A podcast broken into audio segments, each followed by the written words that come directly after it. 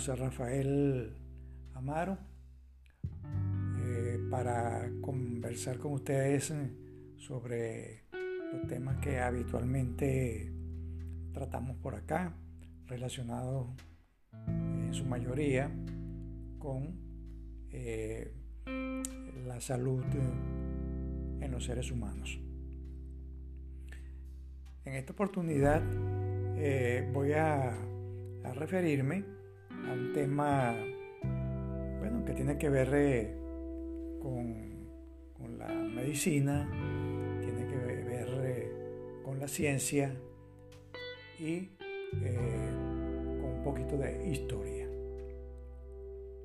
y se, refiere a este, bueno, un pasaje que nos puede servir eh, como ejemplo para entender lo que ha hecho la ciencia por nosotros, por todos, por los seres humanos que, que vivimos actualmente en este planeta.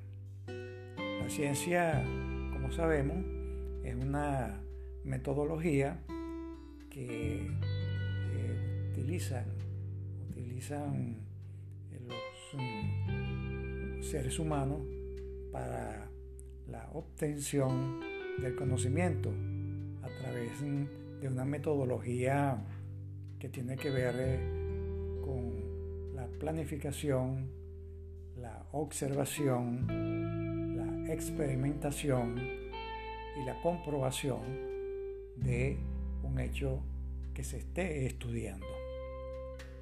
En eso, básicamente, eh, en esos pilares se, basa básicamente lo que denominamos la ciencia. Ahora bien, eh, un tiempo, hubo un tiempo atrás en la historia en que mm, la eh, ciencia eh, estaba, vamos a decir, eh, correlacionada con los dogmas eh, espirituales, con los dogmas religiosos que tenían las personas en esa época. Me refiero a la época de la Edad Media. Y este, eh, prácticamente en, esa Edad Media y especialmente en, la Europa cristiana, eh, algunos logros que realmente sí ya existían, eh, efectuados especialmente por los griegos, eran prácticamente desconocidos. Y y se avanzó poco eh, en el avance de esto que hablamos y que conocemos como la ciencia.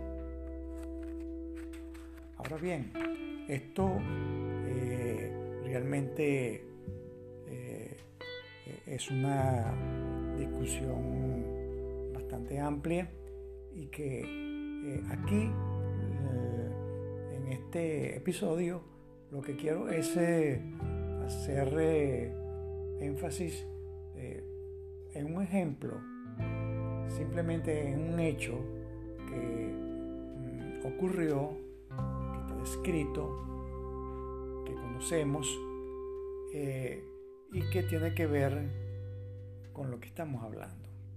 En esta Edad Media, la, vamos a decir, la autoridad suprema en la medicina y anatomía humana era un médico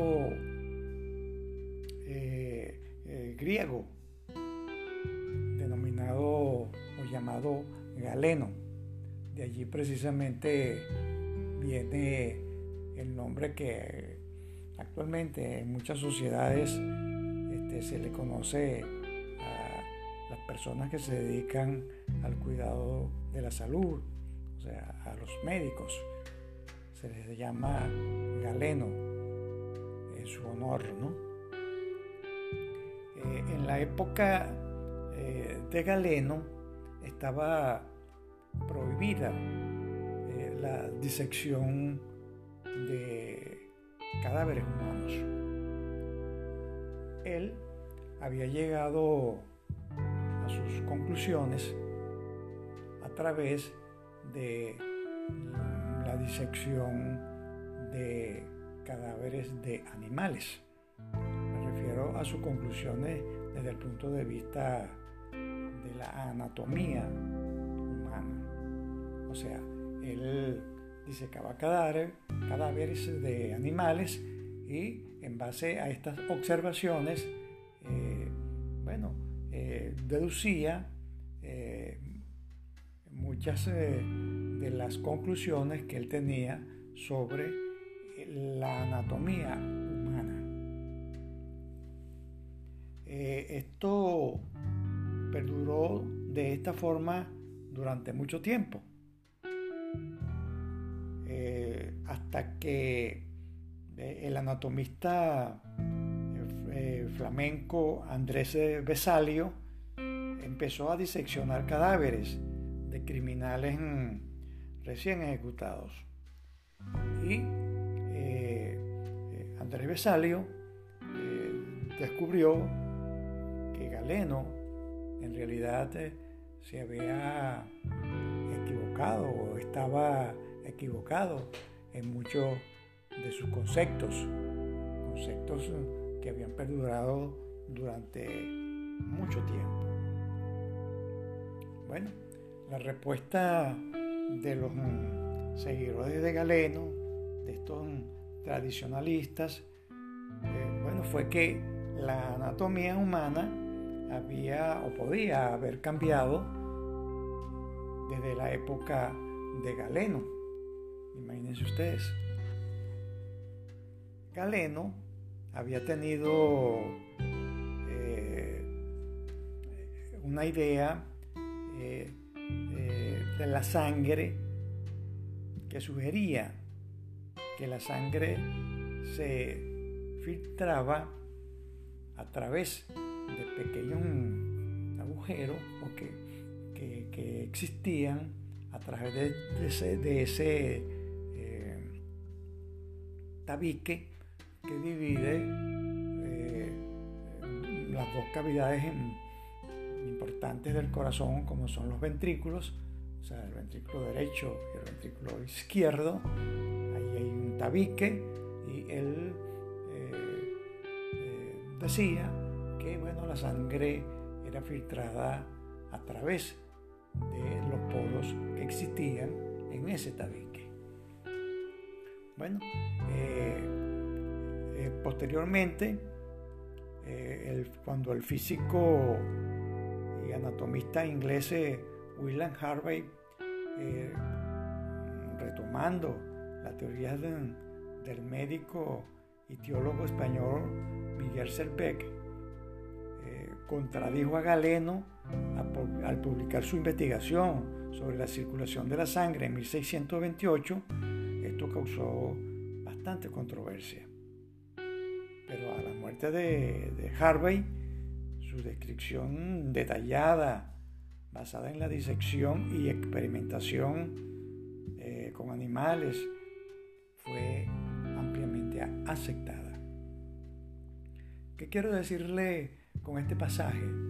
Bueno, que eh, la ciencia verdaderamente a través de su metodología ha aportado a los seres humanos este, mucho de eh, los avances, eh, tanto desde el punto de vista no solamente de la medicina, sino en general de la tecnología y de, cualquier otra disciplina, mucho de los beneficios que actualmente las generaciones actuales disfrutamos.